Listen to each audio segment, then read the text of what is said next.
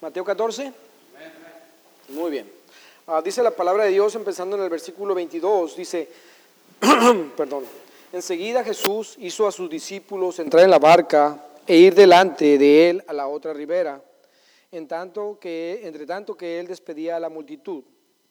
Despedida a la multitud, subió al monte a orar aparte, y cuando llegó la noche estaba allí solo. Y ya la barca estaba en medio del mar, azotada por las olas porque el viento era contrario. Mas a la cuarta vigilia de la noche, Jesús vino a ellos andando sobre el mar.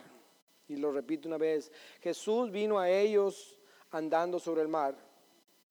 Y los discípulos, viéndole andar sobre el mar, se turbaron, diciendo un fantasma, y dieron voces de miedo. Pero enseguida Jesús les habló diciendo, tened ánimo, yo soy, no temáis. Entonces le respondió Pedro y dijo, Señor, si eres tú, manda que vaya a ti sobre las aguas. Y él dijo, ven. Y descendiendo Pedro de la barca, andaba sobre las aguas para ir a Jesús. Repito, andaba sobre las aguas para ir a Jesús.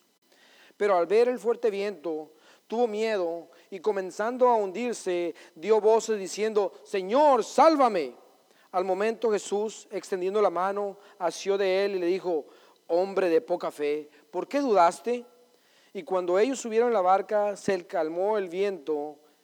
Entonces los que estaban en la barca vinieron y le adoraron diciendo, verdaderamente eres hijo de Dios. Bueno, em, eh, voy a empezar a versículo 25. Dice, Jesús vino a ellos andando sobre el mar. Wow.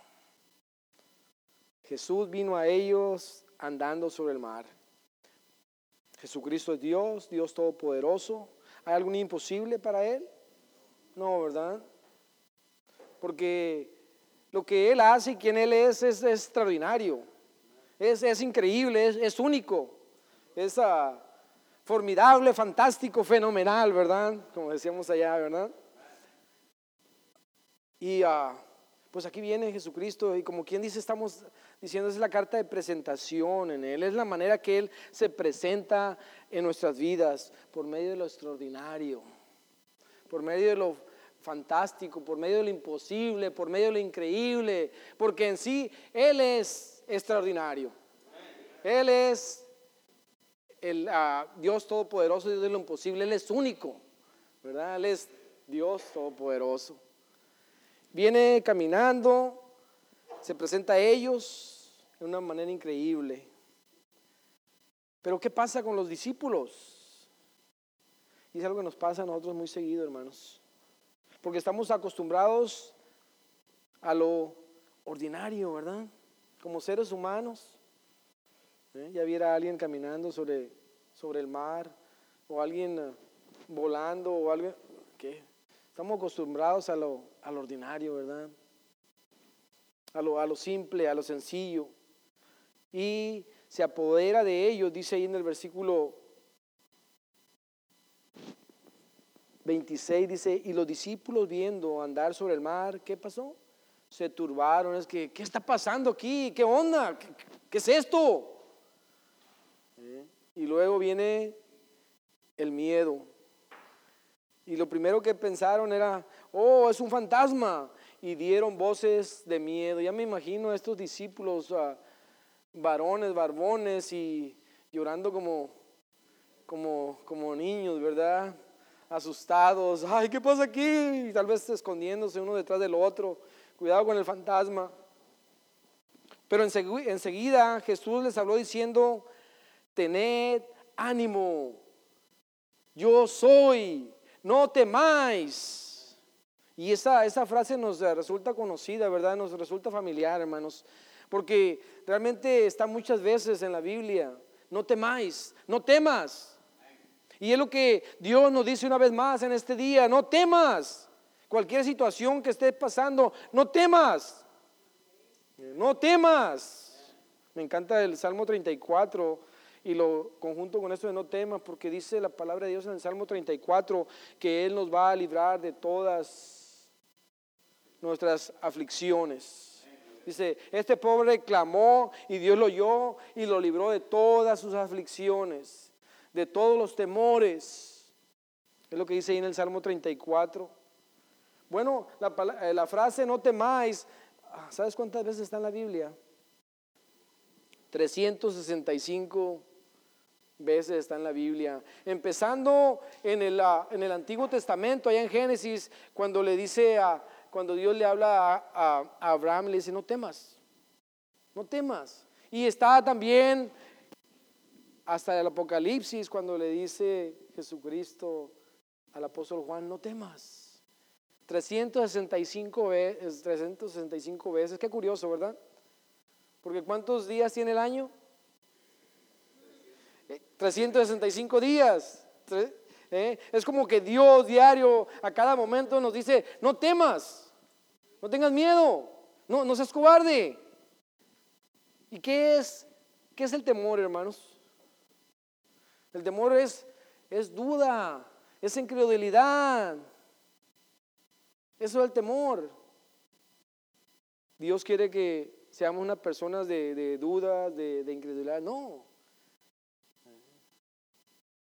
Porque si vamos a confiar, vamos a confiar en su carácter, en su persona, en sus promesas, hermanos. ¿Podemos confiar en Dios? ¿Podemos confiar en la gente que está a nuestro alrededor? Podemos confiar en nuestros hermanos, en nuestros, en nuestros padres. Muchas veces, por más buenas intenciones que tengamos, nosotros le vamos a quedar mal a la demás gente. Y yo le decía, vamos a confiar en el gobierno de nuestro país, especialmente si vienes de México. No, pues no. Aunque ya no se trata solamente de México, si ya no se trata de... Vamos a confiar en el sistema de este país, pues, a cómo se ven las cosas, pero podemos confiar en el carácter, en la persona, en las promesas de Dios, hermanos. No temáis, no temáis. Dios es especialista en hacer cosas maravillosas, cosas extraordinarias, cosas únicas. Y es lo que debemos esperar de Él, hermano, en todo momento. No cosas simples, no cosas ordinarias. Nomás la, la, maravilla que hizo nosotros me viene al día, me viene a la mente el día 2 de octubre de 1996, cuando clamé a Él drogadicto por 17 años, haciendo droga día y noche. Vivía drogado, dormía drogado. Y en el momento que yo le clamo a Él, toda esa necesidad de las drogas, porque mi pensamiento, mi corazón era la próxima dosis. Eh, y en el momento que yo le clamo a Él con todo corazón, eh, no solamente me libra de esas ataduras, de esa, de esa prisión, de esa pesadilla, de ese infierno, sino que en ese momento yo sabía que yo pertenecía a Dios. Eh, la paz, el gozo, cosas maravillosas, ¿verdad? Lo mismo puedes decir de tu testimonio, ¿verdad? La manera maravillosa que Dios vino, vino a nuestras vidas, hermanos. Esa es la especialidad de Dios. ¿Cuántas cosas extraordinarias, maravillosas ha hecho Dios en tu vida? Está haciendo, aunque muchas veces no las vemos, está haciendo y Dios hará en nuestras vidas, hermanos. Dios va a, hacer cosas sencillas, cosas ordinarias. No, hermanos, quiero que nos llevemos esto en nuestro corazón. Dios es un Dios de cosas extraordinarias, maravillosas, de, Dios, de, cosas imposibles. En nuestra humanidad muchas veces, y más cuando perdemos el enfoque, estamos viendo las situaciones y estamos contemplando con nuestra mente carnal, ¿cómo lo voy a salir de, cómo voy a salir de aquí? ¿Cómo la voy a librar de esto? Muchas veces sentimos que nos ahogamos. No temáis, no te turbes, descansa, no dudes, confía, no temas, ten paz, no temas, ten fe, no temas, Él cuidará, no temas, Él protegerá, no temas, Él proveerá. Y yo no estoy diciendo esto porque es algo que yo deseo en mi corazón, es algo que Él nos muestra en su palabra. Estuve estudiando algunos de los pasajes bíblicos y a través de ellos me di cuenta que eso es lo que Dios ah, nos está diciendo. Dice, no temas, yo te voy a proteger, no temas, yo te voy a dar la victoria, no tengas miedo, yo estoy contigo. No temas, en lugar de temer, hay que obedecerle a Dios. No temas, cree en Dios. No tengas miedo, Él nos dará la victoria. No temas. Recuerda lo que Dios ha hecho. Dios no nos sacó del desierto, no nos sacó de Egipto, perdón, para dejarnos a mitad del desierto, hermanos. Nos sacó del desierto, de Egipto para llevarnos a la tierra prometida, no para que muramos en medio del desierto. Dios está con nosotros. No temas, sé valiente, no temas, vivirás, no temas, esfuérzate y cobra ánimo, no temas ni desmayes. y esa, se asocia mucho esa frase en algunas partes de la Biblia, no temas ni desmayes. Y lo que a mí me dijo en mi, eh, en mi idioma callejero, me dijo, ¿sabes que No tengas miedo y no tires la toalla. No tires la toalla, sigue adelante, persevera. Ah, días soleados, bendito sea Dios, días de tormenta, días de nubarrones, gloria a Dios. Persevera, persevera. ¿Ya saben ese poema? Es un poema bien especial. Y es para todos los cristianos. Y dice así, empieza el poema, se llama Persevera. Persevera, persevera, persevera. Persevera, persevera, persevera persevera, persevera, persevera.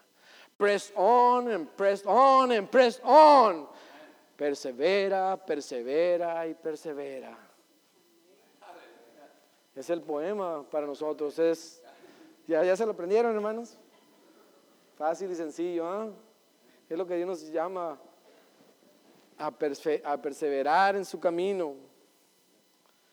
No temas ni desmayes. No temas. Clama a Dios. No temas al hombre o la naturaleza.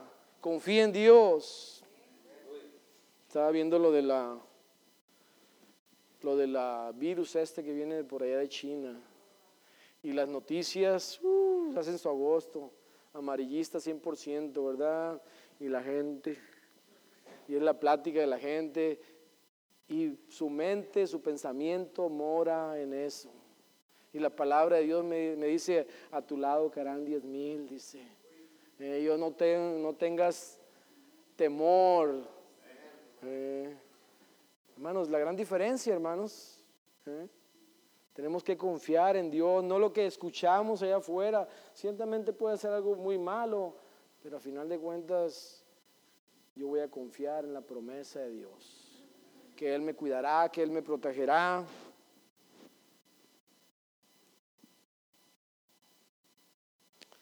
Estaba hablando con una, un ser querido hace días atrás y me decía, yo estoy viendo, él fue bautizado hace un año atrás, pero no, no ha seguido en el camino de Dios. Y me está diciendo, ¿sabes qué? Me preocupo. De repente salió la plática y dice, me preocupo mucho, dice, por mis hijos, dice, y veo todo, todo lo que está pasando y, y me atemorizo, dice, toda la maldad y qué va a ser de mis hijos. Y le digo, yo sabes que yo no tengo temor, le digo. Eh, para empezar te voy a decir que es lo que la Biblia ha establecido, que estamos en los últimos días y las cosas van a ir de mal en peor. Pero yo no tengo temor de lo que viene, porque mi confianza está en Dios, tengo la paz de Dios, de que Él va a cuidar de mí, va a cuidar de los míos, que Él va a proteger y Él va a proveer y nos va a sacar adelante. Y hay una gran diferencia en eso, hermanos. Tenemos que confiar. Y muchas veces ah, como cristianos, ah, porque no estamos bien enfocados, hermanos, porque no estamos agarrándonos a la palabra de Dios, entre ese temor. Estamos escuchando lo que dicen las noticias, lo que dice el, Facebook, lo que ah, dice el vecino, etcétera, etcétera. Y vaya que estamos siendo saturados por eh, todo eso, ¿verdad? Pero cuando tú y yo conocemos la palabra de Dios, cuando tú y yo nos agarramos de la palabra de Dios, hace gran diferencia, hermanos. Oh, ¿qué va a ser de la economía? Me acuerdo por allá en el 2008, 2009, y tiempos duros, ¿verdad? Tiempos duros, esos años que la economía se vino abajo. Y, curiosamente esos fueron dos o tres años que ah, financieramente nosotros estuvimos de lo mejor. Este, ah, y la gente decía, hoy que la crisis y la crisis y la crisis. Y por ahí alguien dijo, yo no estoy en crisis, yo estoy en Cristo. ¿eh? porque Él es el Dios de provisión, hermanos. ¿eh? Entonces podemos confiar de que Dios va a proveer para nuestras necesidades, no tener temor de qué va a hacer, de qué va a pasar. No temas, Él salvará. Rapidito, vamos a Isaías 41, 41, 10.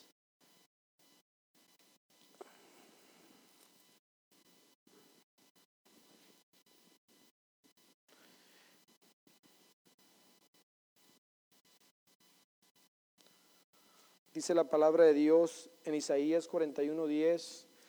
Yo sé que mi hermano Carlos y, y Marcial recuerdan este pasaje, ¿verdad? ¿Cómo dice la palabra de Dios, hermano? Hermana. Dice, no temas porque yo estoy contigo.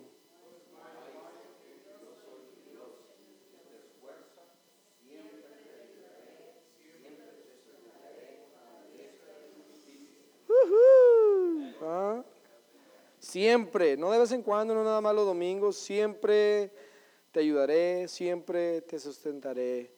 No temas, no dudes, dice la palabra de Dios.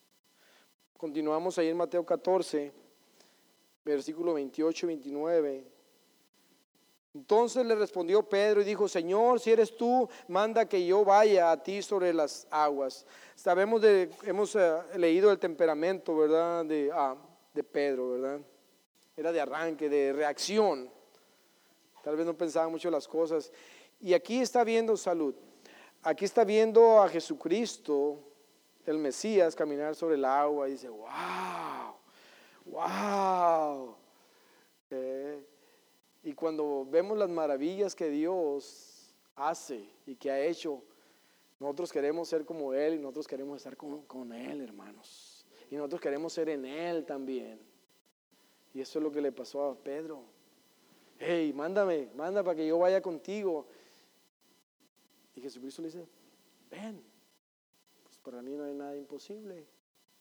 Y la palabra de Dios también nos dice que y Jesucristo mismo, Jesucristo mismo lo señala, dice, los que creen en mí mayores obras que yo harán.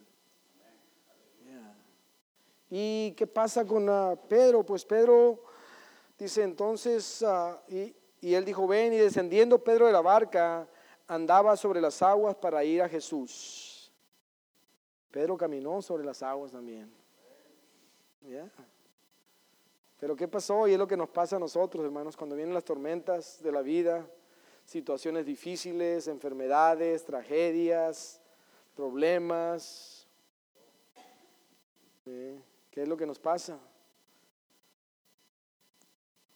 Porque más adelante Jesucristo le dice, hey, hombre de poca fe, ¿por qué dudaste? ¿Y por qué viene la duda? ¿Por qué viene la incredulidad, incredulidad de nosotros, hermano? ¿Por qué a veces nos estamos hundiendo cuando vienen las situaciones difíciles? Porque quitamos la mirada de nuestro Señor Jesucristo, de su carácter, de sus promesas, y las ponemos en las situaciones de la vida, en las situaciones que están a nuestro alrededor. Viene el chequeo con el doctor, viene ah, el recorte ah, de, ah, de, empleados en el trabajo, viene la economía para abajo, etcétera, etcétera, y empezamos a darle vueltas a la cabeza. Y ya cuando menos pensamos, ya se nos fue el sueño y ya estamos pensando que vamos a, vamos a estar durmiendo bajo de un puente prontamente. O ya pensamos que ya estamos desahuciados, cuando son, son, simplemente necesitamos ir a hacer el chequeo y ver qué, y confiar en Dios. Estamos viendo lo externo, estamos viendo lo alrededor, hermanos. Necesitamos agarrarnos bien de la palabra de Dios. Jesús nos llama a vivir la vida en lo extraordinario, lo único, lo increíble, pero necesitamos estar con Él y en Él, no en las situaciones que están a nuestro alrededor. Las situaciones que están a, nuestro, eh, están a nuestro alrededor nos dicen que no, pero Jesucristo nos dice que sí. Las situaciones a nuestro alrededor nos dicen, más para abajo, pero Jesucristo nos dice, hey, yo estoy contigo.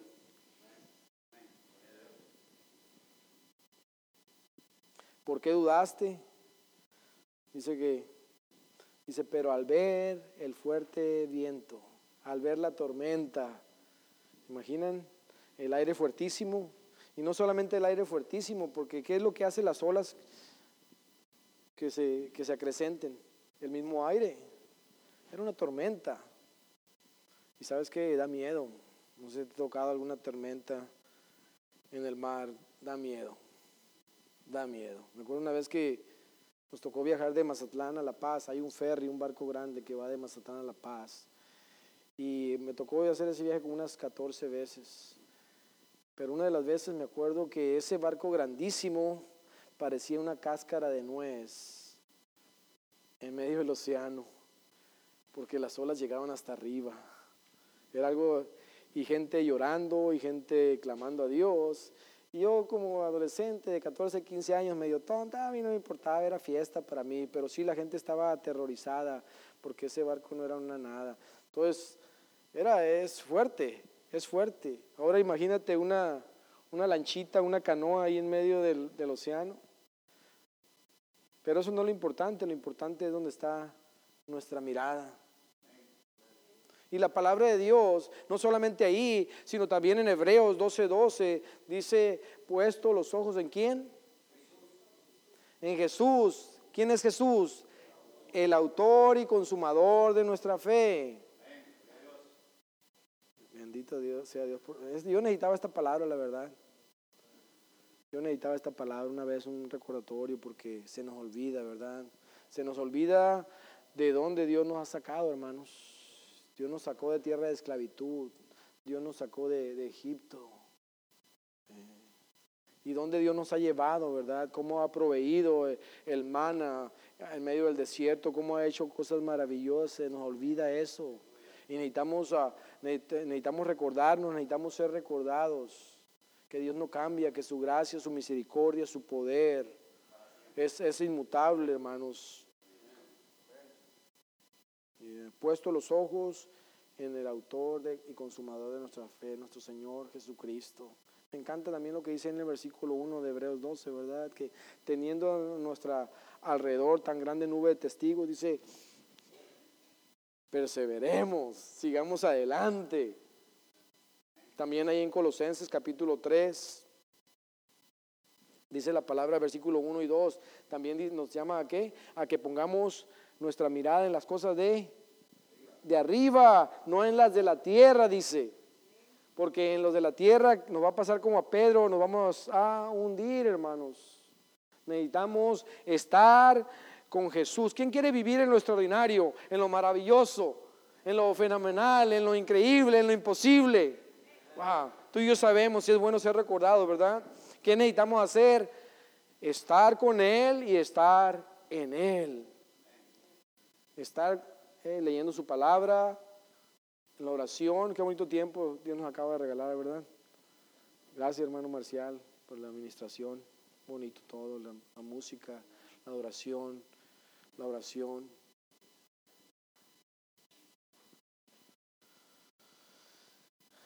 Y cuando dice la palabra de Dios en ah, Juan 14, 32, y cuando ellos subieron a la barca, se calmó el viento. Jesucristo, y, yo lo sentí de esta manera, Jesucristo está con nosotros en nuestro barco, hermanos. Y lo que Él representa es calma, es seguridad, es, es paz.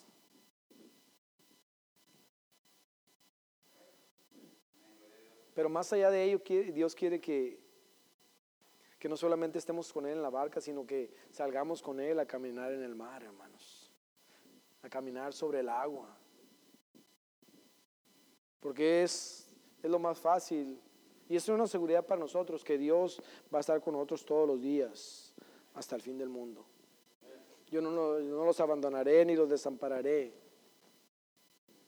Pero Él quiere llevarnos a esa vida de plenitud, de abundancia.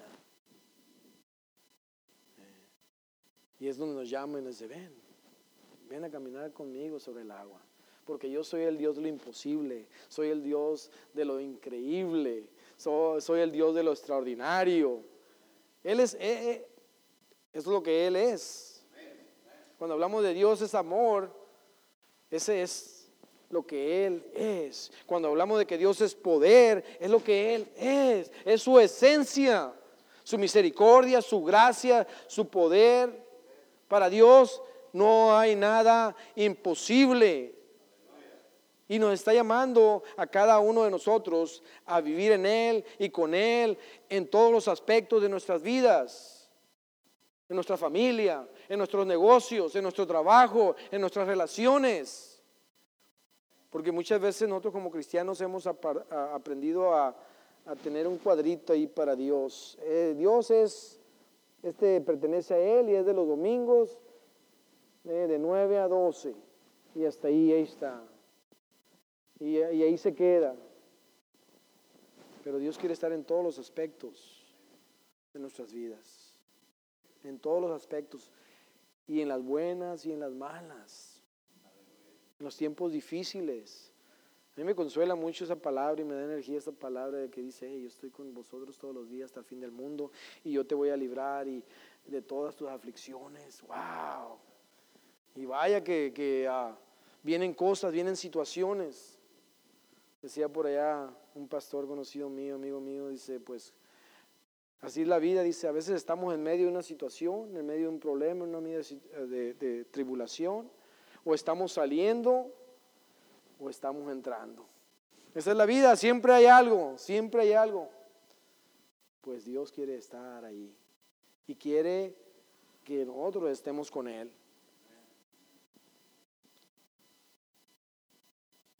Ya voy a terminar con esto, hermanos.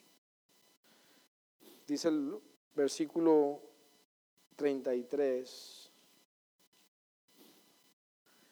Entonces los que estaban en la barca vinieron y le adoraron, diciendo, verdaderamente eres hijo de Dios, verdaderamente eres el enviado de Dios, verdaderamente eres el Mesías verdaderamente eres Dios Todopoderoso. Wow. Gloria a Dios. Apocalipsis capítulo 5. Tenemos que adorar a Dios, hermanos, por lo que Él hizo, por lo que Él está haciendo y por lo que Él hará.